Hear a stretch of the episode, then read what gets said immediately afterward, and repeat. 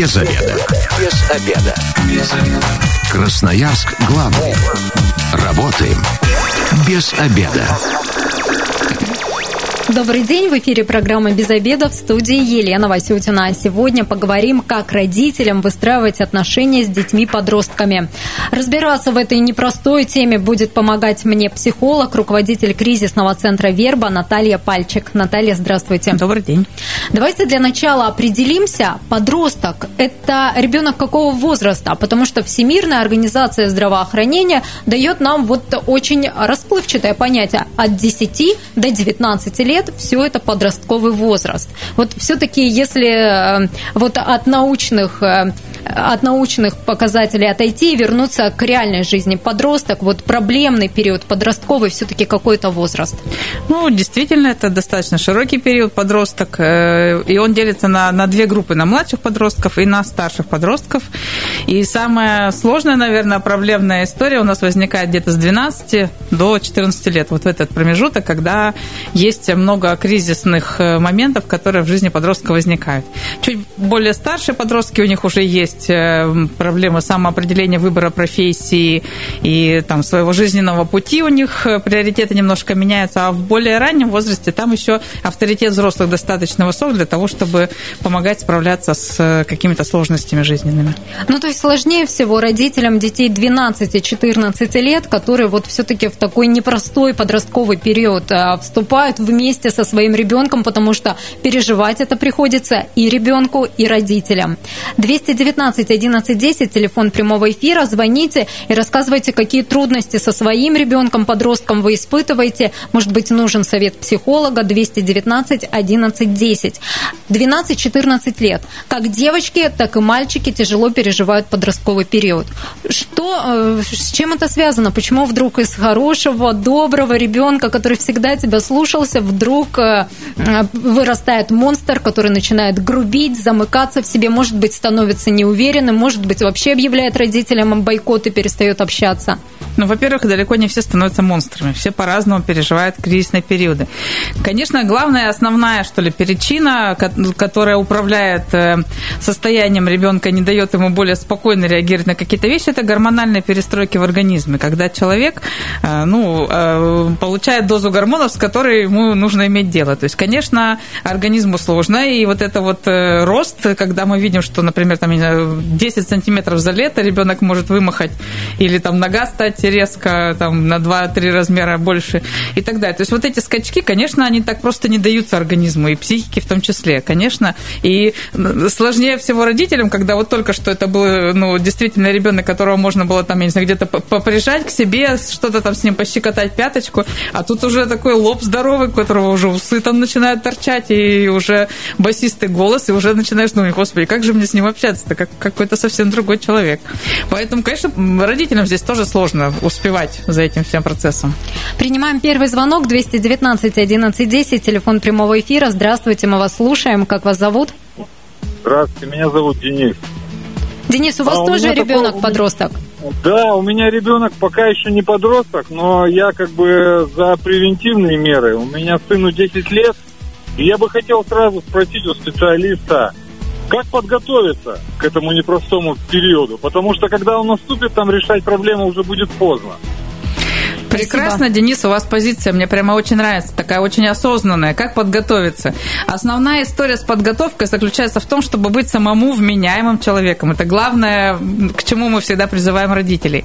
Если вы взрослый человек с жизненным опытом, сами пережившие тоже вот этот этап взросления, будете держать вот эту в голове вот эту рамку, что ли, что э, это подроходящий период, что это 2-3 года, что это ломки становления, что это естественно естественные процессы у подростка, то вы будете немножко по-другому, мягче относиться к тем его колючестям, которые будут происходить, к каким-то сложностям, которые будут происходить. И опираться на здравый смысл просто в каждой конкретной ситуации. Если мы, как взрослые люди, сознательные, будем э, исходить из э, своего, я не знаю, там, интеллекта, что ли, из своего опыта жизненного, нам будет проще все-таки не, не самим не вспыхивать на какие-то острые вещи, а стараться к этому философски относиться. То есть родители в первую очередь сами должны понимать, что поведение ребенка-подростка меняется, и это нормально Мы не должны сами это воспринимать как нонсенс какой-то, и то, что он вдруг испортился, и не должны его а, ругать, да, за это получается? Ну, конечно, но мы можем сами каждый раз, мы родители, с удивлением обнаружить, о, я же в 13-то, 14-то что творил-то, и курил я, и пил там где-то в подворотне, что-то там с кем-то дрался, банда на банду. А тут что-то такое в классе произошло, что прям кошмар кошмарный воспринимается как ужас ужасный.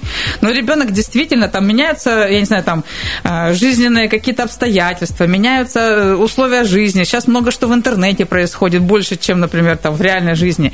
Но по большому счету этапы становления, взросления, когда нужно, чтобы тебя приняли в какую-то группировку, хорошая группировка или плохая, это уж как повезет, по сути, да, как, как вы заложили там ребенку, какие стартовые позиции. Если он занимается спортом, у него будет один круг общения, например, там, или каким-то хобби. Если он во дворе все время и какие-то там не, не те группы, которые рядом с ним, то можно иметь риск включения в какие-то бандитские группировки. Но все равно ему нужно быть принятым где-то. Если мы понимаем, что это нормальный процесс, это так будет все равно, как, все равно он найдет группу, в которую он будет, э, ну, там, своим, так скажем.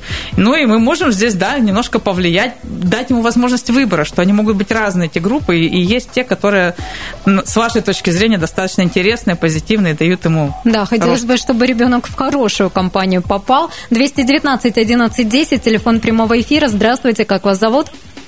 Здравствуйте, меня зовут Ольга. Ольга, у вас есть ребенок-подросток, с которым какие-то проблемы вы уже испытываете? У меня просто есть ребенок-подросток, и это уже априори значит, что есть вопросы всякие разные родительские. У меня, знаете, какой вопрос? Э, у меня знакомые уже были на группе э, вот э, в этом фонде, и у них очень положительные отзывы. Мне бы хотелось узнать, что мне нужно сделать, чтобы попасть на группу, вот чтобы записать ребенка своего. Спасибо большое, Ольга, за вопрос. Это про какие-то занятия в кризисном центре «Верба». Да, у нас есть в рамках проекта бесплатная консультативная помощь родителям подростков группы риска. Можно прийти, получить э, помощь и родителям, и ребенку. И как продолжение такой работы психолог может предложить именно групповой формат, где подростки могут прийти и в групповом формате решать свои вопросы. Для многих это действительно спасение и выход, потому что в каких-то индивидуальных консультациях они могут там э, искать э, стратегии развития, но можно гораздо быстрее какие-то вещи освоить, потренировать в безопасной обстановке сверстников, где вот это происходит под контролем психолога, и можно какие-то вещи потестить, так скажем, попробовать, как можно вот так или вот так, например, как сказать нет, например, четко уверен, чтобы все понимали, что тебе это не надо, и к тебе больше с этими вопросами подходить нельзя. Какие-то действия, которые ты не приемлешь, и можешь э, сказать, что нет, вот на этом остановились. Как договориться с другим человеком, как убедить кого-то в чем-то. То есть это удобнее, конечно, делать в кругу сверстников. И есть такой формат, как э, групповая работа. Это тоже интересно. То есть это отдельное занятие для родителей, отдельно для подростков? Это для подростков. Подростковая, подростковая группа родителей мы зовем на консультации. То есть через какое-то время, например, мы говорим, встречаемся с родителями, говорим, что да, вот так у нас есть вот такие э, сложности, э, как, как родитель это видит, как мы бы рекомендовали, например, родителю, что поправить в его коммуникации с ребенком, чтобы более эффективно процесс шел.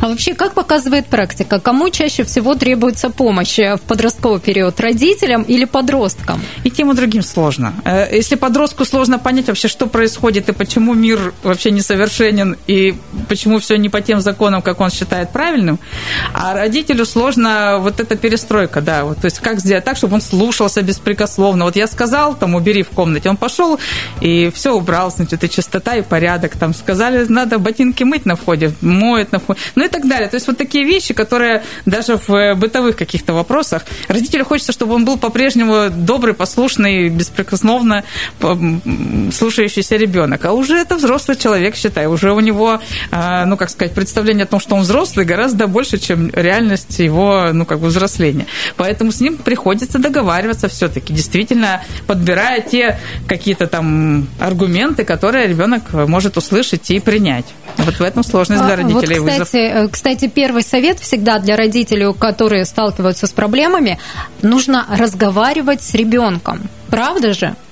Но это лучше делать, конечно, до того, как возникли mm-hmm. проблемы. Вообще, в принципе, разговаривать с ребенком очень полезно, очень много узнаешь интересного. То есть, начиная с грудного возраста, ребенком полезно разговаривать, слышать, что он думает, как он рассуждает. Он же научится ровно этому же способу построения, я не знаю, даже фраз. Будет точно такой же, как у вас, как у мамы и у папы. Откуда ему еще взять? Он в подростковом возрасте чуть расширит репертуар там, своих слов, там, сленга и чего-то еще. Но схема, а, я не знаю, обработки информации, она будет уже принята ребенком. Поэтому чем больше вы с ним разговариваете, обсуждаете какие-то проблемные истории, даже свои собственные, тем больше шансов у ребенка быть вариативным в подростковом возрасте. Ну, посыл такой, что нужно слышать э, его проблемы э, и понимать, ну, о чем ним, он конечно, говорит. Да, да, да, вести диалог. 219 11 10, принимаем звонок. Здравствуйте, вы в эфире, как вас зовут? Здравствуйте, э, меня зовут Елена. Я хочу задать вопрос по поводу друзей дочери. Вот понимаете, какая ситуация? Не нравятся мне они, попыталась с дочкой поговорить, но, к сожалению, не была услышана. И теперь меня тревожит, что если раньше к ней заходили друзья, оставались, сидели в своей комнате, то теперь я их вообще не вижу. Вот как правильно поговорить? То есть родителям не понравилась компания девочки, а теперь друзей, получается, как ветром сдуло после разговора. Но здесь, конечно, надо маме поговорить с ребенком просто о своих переживаниях. Вот прям как вы себе их видите, так и поговорить. То есть я, я очень заинтересована в том, чтобы у тебя были друзья. Я чувствую напряжение, сама чувствую напряжение, что куда-то я как-то повлияла не так, и, и теперь друзей нет, например, да. Я за это переживаю. Мне кажется, что это важно, что друзья это там, ну, тра-та-та-та-та. То есть про свои переживания, свои, там, я не знаю, опасения и заинтересованность в том, чтобы у ребенка все было хорошо. И ребенок в ответ вам что-то выдаст. И это надо услышать. То, что, может быть, там будет какая-то агрессия сначала, да, что ты сама там всех моих друзей разогнала, что ты хочешь. Теперь мы уже не, не с тобой встречаемся. И с этим нужно иметь дело, да, сказать, что я бы была рада, чтобы, ну, там, как-то все-таки поддерживать отношения. Для меня важно, интересно знать, кто с кем, ну, с чем ты живешь, какие у тебя интересы. А далее. вообще изначально правильно вот разговаривать именно с друзьями? Вот получается, ты же не с ребенком поговорил, а с его друзьями. Можно так делать родителям или не стоит вмешиваться? Заставлять друзей, там, например, принимать какие-то решения, в смысле высказывать свою позицию в отношении них. Угу. Не, ну, конечно, не, но вы, э, как бы, э, взрослый человек, вы должны по ситуации, если вы видите очевидные какие-то вещи, требующие вашего вмешательства, значит, надо вмешаться. Тут, как бы, э, разводить какие-то политесы будет сложно, если вы действительно видите здесь опасную ситуацию. То есть если наблюдательная же... позиция, она не всегда есть хорошо. Но она не всегда, мы же, как бы, должны рассудочно подходить все-таки. У нас жизненный опыт есть, мы можем примерно оценить, ну, ну, как бы степень опасности той или иной компании. Другое дело, как повлиять, чтобы ребенок в эту компанию больше не входил. Вот здесь вот э, прямыми запретами, конечно, мы ничего не добьемся, мы просто не будем знать, куда он ходит и где у него все это происходит. И тем страшнее и опаснее, потому что мы, поскольку мы не знаем и не видим, и мы никак не можем на это повлиять. Поэтому, конечно, здесь важно с ребенком поддерживать э, разговор и поддерживать вот этот интерес, чем он живет, как он живет. Не нотации читать, ну, что надо там, хорошая девочка, это та, которая, а все-таки, ну, узнавать, что там, а что было вот так, а это как реагировало, ух ты, а у этой кто там друг там, а что там произошло. Ну, то есть вы в живом диалоге всегда можете услышать гораздо больше, чем в нотациях. Но вот если кто-то в компании, например, начинает курить, пить там и вот э, прочие неприятные вещи, мы же понимаем, что ребенок э, в такой компании тоже может этому быть подвержен. Как Открываем вот его оградить? школьный альбом и смотрим, кто из тех, кто был там в восьмом классе, не курил в вашей школьной жизни. И таких найдем немного, потому что у большинства были эти пробы. Они хорошо, если они сделают это в восьмом классе, попробуют, поймут, что это не его, и пойдет дальше на свой баскетбол. Просто, ну, как бы, тут, ну, ну, я не знаю, тут можно, конечно, там, медицинскую статистику приводить, там, еще что-то, можно на это пытаться влиять.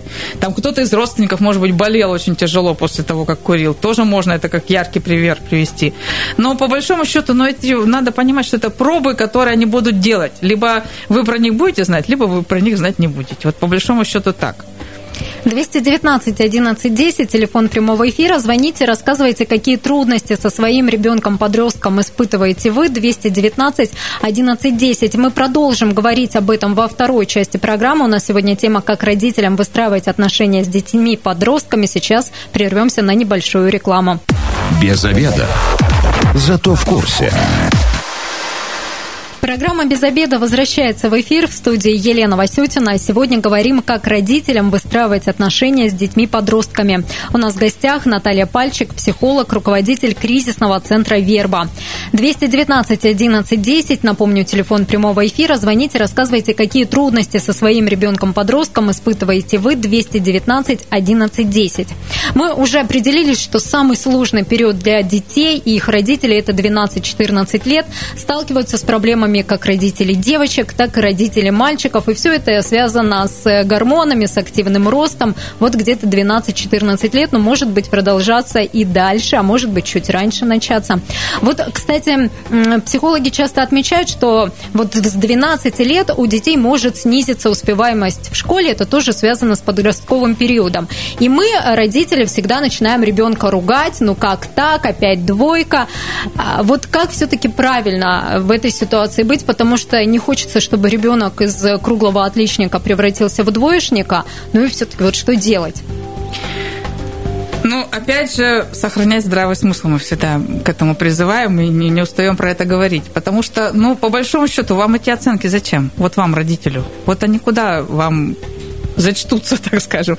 То есть, конечно, это, это нормально, это даже школы все, как сказать, это как норму понимают, что ребенок, переходя из начальной школы, где была одна учительница, как мама, которая их там опекала там, в большей или меньшей степени, и вот они пришли в пятый класс, где э, куча предметов, где много педагогов, каждый со своими тараканами в голове, и каждый из этих, ну, чаще всего женщин нужно подстроиться, значит, и понимать, что хочет, и какие требования и так далее. Это же очень сложный процесс. Вот нас выгонят сейчас, и, и попробуй подстройся под большое количество людей. Поэтому это действительно требует больших усилий, и на это будет э, потрачено много ресурсов человеческих у детей. Поэтому, конечно, успеваемость будет просажена, потому что они просто, ну, физически, не знаю, там, психологически просто будут не готовы к этой ситуации, это невозможно подготовиться к ней толком-то. Поэтому пока не этот год, он всегда проваливается, всегда по учебе. То есть это уж надо, я не знаю, каким быть отличником заучкой, чтобы прямо вот на пятерке все умри сдавать. Ну, то есть это уже я бы тоже в патологию возводила такие истории. Поэтому, конечно, это надо понимать, что оно будет. Как правило, есть эта динамика. Шестой, пятый, шестой класс немножко проседает у нас. Потом оно, если те, кто хочет учиться, они возвращаются более более-менее в э, свою колею.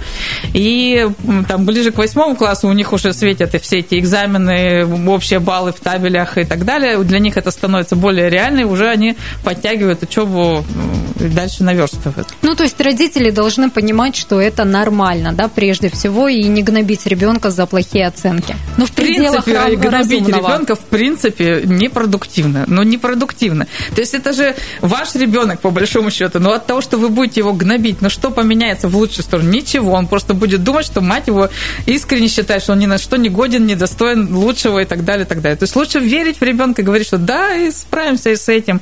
Но не, не пятерка, так четверка, но не катастрофа это. Главное, чтобы ты развивался, двигался, там, достигал чего-то и так далее. А вот, кстати, еще про одну спорную методику воспитания – это ремень. Вот когда просится он, вот если ребенок, подросток, ну вот вообще все границы уже переходит, можно достать ремень и вот э, таким методом попытаться воздействовать? Ну, э, мы всегда э, так еще говорим. Вы попробуйте к себе применить эту историю эту. Ну, то есть вы не сдали квартальный отчет. Или что-нибудь вы сделали такое, там, накосячили в, э, не знаю, там, оборудование какое-нибудь сожгли на работе, еще что-то. И вот вам приходят и ремнем поддали. Там, вот как вы себя будете чувствовать? Вы от этого станете лучше делать квартальный отчет или там еще... Конечно, вы будете какое-то время бояться. Какое-то время вы там сконцентрируетесь на своей задаче там от страха или что-то еще. Но в следующий раз что сделает ребенок? Он вам либо сожгет этот дневник, не покажет, либо что-то еще такое сделает, чтобы вы просто не знали. И, и степень контакта с ребенком будет теряться, и вы будете терять и терять все больше баллов в его глазах. Поэтому ремень, ну, это не вариант, это же не, ну, как сказать, это не, не способ изменить поведение, это способ э, показать, что я сейчас бессилен заставить тебя по-другому сделать так, как я хочу. У меня кончились ресурсы, я только силой могу тебя сейчас наставить на путь истины. Но когда ему будет 14, или, не дай бог, 16, 12, и вот этот волосатый дядька тебе встанет в проходе и скажет, ну что ты сейчас свой ремень ты достала уже?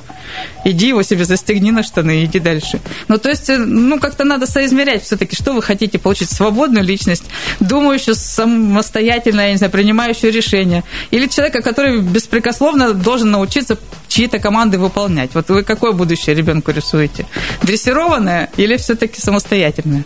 Ну, то есть каждый родитель все-таки делает свой выбор сам, но мы советуем от таких методик все-таки отказываться и пытаться с ребенком но найти это доказано, контакт. что они не приводят к изменению поведения. Ребенок на системном уровне не меняет поведение от того, что над ним совершается насилие. Он здесь и сейчас конкретно какое-то действие да остановит но оно будет иметь последствия в дальнейшем просто.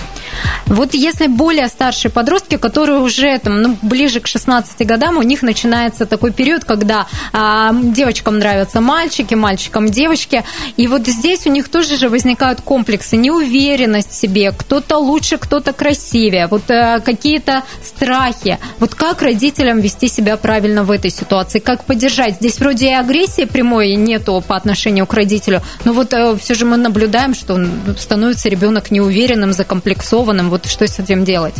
Ну, это действительно сложный период. Действительно, пока идет становление вот это, да, кому-то кажется, что у него там страшно длинные ноги, кому-то, наоборот, короткие, хотя они одинаковые совершенно. Ну и, и так далее. Многие вещи э, для них очень, они настолько ранимы, подростки, что у них действительно какое-то нечаянное слово, кем-то брошенное, э, настолько сильно ну, как бы отразится на нем, что он прямо начнет действительно в это искренне верить. Поэтому действительно, если у взрослого уже такая шкурка-то набитая жизнью, они уже умеют как бы лишнее отбрасывать, то подростки все принимают за чистую монету. Это действительно для них очень важно, чтобы действительно родитель на него смотрел там или на нее смотрел и говоришь, господи, какая ты у меня хорошенькая, вот надо же, какая вот мне повезло с тобой. Ну и вот эти вещи, они, конечно, ребенком очень хорошо закладываются на подсознание, когда родитель действительно каждый день говорит ребенку, что, ну, я не знаю, там, ты там, прекрасно прекрасный сын, отличная дочь, там, я в тебя верю, у нас все получится, я, что бы ни случилось, я на твоей стороне, там, к черту все эти проблемы, учебы или что-то еще. То есть я в тебя и в твои возможности верю как никто. Поэтому ты мой ребенок, мой, и я желаю тебе всего самого лучшего. Я на твоей всегда стороне и всегда тебя поддержу. Ну, то есть если вот этот ребенок привык слышать это для него как норма, то все остальные сложности и переживания он способен будет выдержать. У него всегда будет тыл, будет место такое, место силы, опоры, что ли так. Сейчас, мне кажется, подросткам даже сложнее, чем когда мы были подростками, потому что соцсети, там же все идеальные картинки, все идеальное, они, наверное, на это смотрят, и это наверняка добавляет комплексов и неуверенности в себе, если что-то не так. Да, а с другой стороны, эти же соцсети дают возможность творческой реализации, например, и можно что-то такое делать крутое, что ты там да, в восьмом классе уже будешь собирать столько там подписчиков и столько людей восторженные тебе комментарии будут писать, сколько нету там, я не знаю, очень больших политиков. Поэтому здесь возможности-то есть тоже. Здесь не только ну, как бы сложности и угрозы, но и возможности. И действительно, ну, если действительно ребенок живет в ситуации, когда его поддерживают и верят, и он, ну, как бы видит это на поведенческом уровне, что все на его стороне, то ему легче пережить вот эти вот там метания. Ну, просто, да, это такой период, когда сложно, там, сегодня она про это страдает, завтра про другое, что у нее там одно не так, другое не так, или не так, как у, там, не знаю, каких-то известных там блогеров. 219 11 10, телефон прямого эфира. Звоните, рассказывайте, какие трудности со своим подростком испытываете вы. 219 11 10. У нас сегодня в гостях психолог Наталья Пальчик. Вот, э, кстати, большинство родителей, наверное, мечтают о том, чтобы заслужить доверие ребенка, чтобы если вот что-то у него не так, он не куда-то к друзьям побежал рассказывать и делиться, или не замкнулся в себе, а пришел домой к маме или к отцу и рассказал о том, вот в чем у него проблема, как это доверие доверие все-таки э, заслужить и как вот воспитать такие доверительные отношения в семье? Ну, говорить слово «заслужить» здесь, конечно, сложно. Заслужить прямо. Это же тоже такая история сложившиеся отношения, они не, не ежесекундно возникают. То есть, действительно, если у ребенка был опыт, что какие-то истории, там, не знаю, начиная с детского сада, он начинал рассказывать родителям, а родитель действительно был на его стороне, действительно пытался разобраться в ситуации, искренне разбирался вместе с ребенком, в чем причины, как помочь, как поддержать, и ребенок получал ресурс от родителя, но оно действительно так и будет складываться, он действительно будет верить и быть убежденным, что действительно его помогут и поддержат. Конечно, подростку очень сложно прийти и родителю вот так вот рассказать какую-то там действительно для него ну, личную историю, может быть, там отношения с мальчиками и девочками или каких-то там сложностей, которые, может быть, он себя там не лучшим образом проявил и сейчас переживает как-то там, например, вот истории с буллингом, с травлей в школе, а, ну, как бы рассказать про это родителям тоже бывает сложно, например, подростку, действительно, потому что, ну, считает, что родитель, он там вроде как там какие-то вещи одобряет, какие-то не одобряет. Но тем не менее, если вы видите, что ребенок что-то хочет сказать, но не говорит, например, да, то есть или как-то не так выглядит, какое-то ну, поведение такое странное у ребенка, да, тревожное или наоборот замкнутое, то лучше э, самому проявить активность, лишний раз э, поговорить, что-то происходит. Я вижу, я чувствую, что что-то с тобой происходит, но ты мне не говоришь, ты, ты не боишься сказать, что-то есть такое, что там ты думаешь, я не переварю, переварю все что угодно. Да, ну и дальше вот этот диалог с ребенком строить. Потому что если родитель действительно будет проявлять заинтересованность искреннюю, потому что для ребенка в подростковом возрасте быть понятым – это прям ключевая история. Это во всех фильмах наших российских классических про это говорят, что быть понятым – это основная история. Если вы будете действительно заинтересованы в ребенке, то он расскажет вам все это. А когда мы строим такие отношения, вот э, мать и дочь, подружки, это нормально или э, все-таки так не должно быть? Ну, что значит подружки здесь надо понять? То есть, как бы, э, это значит, у нас доверительные отношения, могут быть общие там вкусовые пристрастия по музыке или что-то еще, это нормально. Но если э, мы уже перешли из разряда, что я мама и я взрослый человек, я понимаю, я какие-то вещи могу посоветовать, а, не, не вместе мы там Васю Сидорова, ой, какой хорошенький, значит, там что-то там как-то обсуждаем, а все-таки есть, э, ну, как бы взрослый его статус и ребенок его статус, то это все-таки другая история. То есть мы на равных они быть не могут. Это, это не, не, не есть норма. Для ребенка это не будет ресурсом. То есть э, у него и достаточно своих подружек.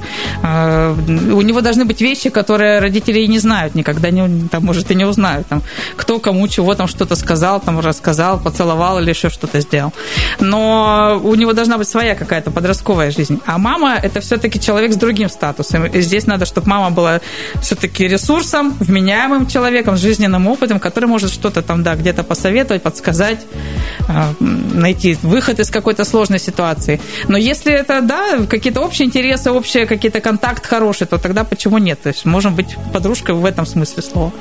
Наталья, расскажите, какие ошибки родители, вот исходя из вашей практики, чаще всего а, совершают в отношении с детьми и подростками, чтобы а, наши слушатели их больше не повторяли, взяли на заметку, что так делать нельзя? Ну, самое основное, это, конечно, они начинают э, предъявлять к ним претензии к подросткам, как будто сами не были подростками. Что-то вдруг амнезия такая настала, и они не помнят, что это такой сложный период. Поэтому, конечно, главная, э, я не знаю, там, э, ошибка – это всегда требовать от ребенка больше, чем ты бы требовал от самого себя в этом возрасте. Поэтому, ну, более спокойно относиться, более рассудительно относиться, к, принимать, что это, ну, как бы короткий период, который проходящий, и очень важно, ваша задача здесь сохранить контакт с ребенком ребенком. Вот самое основное, дать ему возможность пробы себя, пробы пера, ну, при этом, чтобы это было в безопасном каком-то пространстве. Вот это наша основная задача. Поэтому здесь, э, конечно, родителям очень важно здесь э, быть в ресурсе самим. Ну, я вот, кстати, по своим друзьям, одноклассникам замечала, что те, кого родители держали вот в таких ежовых рукавицах, там и гулять только до 8 вечера, ни минутой позже домой не возвращаться, ничего нельзя, туда пойти нельзя, они потом, э, все-таки, когда становились взрослыми людьми, а, пускались, что называется, во все тяжкие, вот как-то вот образцовыми людьми сейчас их назвать нельзя. В отличие от тех, кому разрешали больше, и вот они как-то более прилично ведут себя уже во взрослой жизни. Есть такой момент? Или вот это у меня просто так совпало?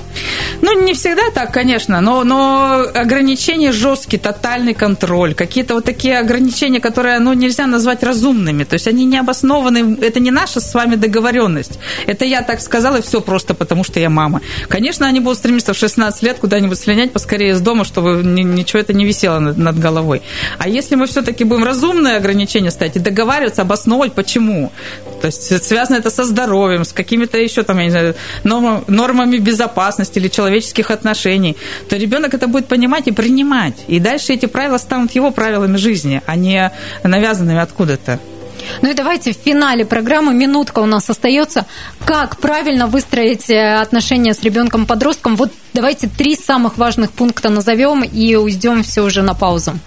Но мне кажется, здесь э, первое это относиться к ребенку по большому счету как к самому себе. Ну, то есть, если бы вы себе такое сказали, или вам бы сказали такое в подростковом возрасте, то можете это тоже сказать ребенку. Первое. Второе, он действительно уже становится взрослым человеком. Если вы хотите, чтобы в дальнейшем контакт сохранялся, нужно с ним договариваться, приходить к каким-то, ну, я не знаю, общему пониманию. Он должен разумно понять, почему вы что-то от него требуете. И третье, конечно, проявлять заинтересованность и любовь. То есть вы, ну, взрослый человек, вы его родили, вы заинтересованы в его счастливом будущем, поэтому здесь важно вот эту эм, любовь и доверие, поддержку демонстрировать. Несмотря на его колючесть, несмотря на то, что он дверь закрывает, или там она там какие-то истерики устраивает. Она сегодня устраивает истерики, а завтра приходит и плачет с вами вместе. Поэтому здесь важно просто, чтобы вы были ровным, спокойным, рассудительным, там, взвешенным человеком, дающим ресурс ребенку. Наталья, в Красноярске где родители могут получить консультации, где может э, психолог поработать с подростком, если это требуется вот в такой напряженной ситуации? Ну, в городе много достаточно таких ресурсов, но мы бы, конечно, приглашали к нам в э, кризисный центр Верба, 231 48 47 это телефон, по которому родитель может позвонить и просто проконсультироваться, что делать в той или иной ситуации. Это уже начать с этого. А дальше записаться на консультацию психологу и родителю, и подростку, и можно прийти на группу будет и так далее. То есть здесь помощь можно получить вполне. Спасибо вам большое, Наталья. Сегодня с психологом, руководителем кризисного центра Верба Натальей Пальчик говорили, как родителям выстраивать отношения с детьми-подростками. А завтра в программе «Без обеда» обсудим, как защититься от инфекционных заболеваний летом. Программу провела Елена Васютина. Если вы, как и мы, провели этот обеденный перерыв без обеда, не забывайте без обеда, зато в курсе. Без обеда. Без обеда. Без обеда. Красноярск главный. Работаем без обеда.